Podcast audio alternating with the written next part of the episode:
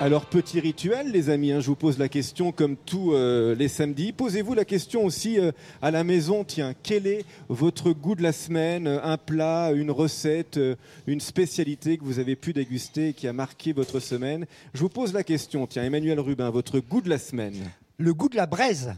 Autant Ah. dire le goût du feu de bois, du charbon de bois, avec un restaurant qui vient d'ouvrir à Paris. Je peux pas m'en empêcher, je suis désolé.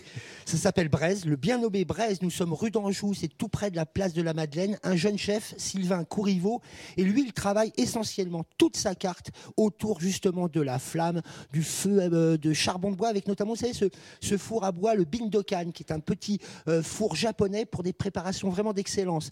Et c'est étonnant parce qu'on s'aperçoit qu'autour du ce qu'on appelle le barbecue, finalement, on peut moduler les cuissons. Alors ça va du grillé au fumé jusqu'au brûlé. Et là, j'ai mangé un poulpe à la flamme et un poireau brûlé avec un peu de lard de colonnata, euh, un bouillon de chiso. Oh, il en parle c'est bien. épatant. Il en parle bien. Votre goût de la semaine, Olivier Moi, c'est un petit coup de gueule, tiens, si j'ai le, si j'ai le droit. Mais avec plaisir. Ah, je me suis beaucoup baladé cet été dans le, dans le sud de la France, en bord de mer notamment, et je me réjouissais à chaque fois en rentrant dans les restaurants, en me disant Ah, qu'est-ce que je vais manger comme belle pêche du jour, c'est les, les, les- les marins pêcheurs qui arrivent. Qui... Et en fait, j'ai constaté que je ne sais pas si j'ai vu beaucoup de restaurants dans lesquels on ne propose pas du tartare de saumon. J'en ai ras le bol du tartare de saumon.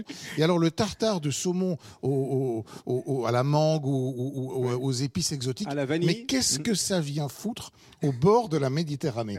Donc, ami chef, laissez tomber le saumon. Il n'y en a pas chez vous là-bas. il y a de belles truites d'élevage pour Oui, le coup, et on peut remplacer de, de- de- de mauvais saumons, comme je le dis, euh, souvent trop gras, par de belles truites Voilà. d'élevage bien élevées. Mon coup de gueule, c'est haro sur le tartare de saumon. Je n'en peux plus du tartare de saumon. Eh bien, vous avez bien fait. Moi, mon goût de la semaine, c'est de la cuisine du placard. En, en préparant cette émission, pas plus tard qu'hier, euh, chez moi, je vais dans mon placard et j'ai pas grand-chose. J'avais des rlalem. Ce sont des petites pâtes euh, qu'on fait en, en Afrique du Nord. C'est la mère Ah, de Raphaël oui. Mesrahi qui Il nous avait était fait venu ça nous en parler. pour une émission, exactement. Je les ai cuites dans un bouillon euh, d'ashi japonais que j'avais déshydraté, mais de bonne qualité. Et puis j'avais une belle conserve de thon. J'ai mélangé tout ça. Et ben il y avait un petit côté asiatique. C'était la cuisine fusion entre le Maghreb qui rencontrait l'Asie, et c'était délicieux. Vous Voilà. savez comment on les fait hein, à, à la main en regardant la télé Oui, elle, les- elle les faisait en regardant Colombo. Lulu, euh, la maman de Raphaël Mesrahi qui nous écoute, qu'on salue, tiens. L'homme qui n'a pas grand-chose, il a quand même du bouillon d'achi, il a quand même des halem. Mais non, mais c'est des choses qu'on achète en, Oui, mais Moi, quand je dis que j'ai pas grand-chose, j'ai rien. oui, J'ai éventuellement eh, le eh, thon. Vous voulez que je vous dise, ça marche avec les coquillettes. Ah bah ça, je Bien sais sûr. faire alors.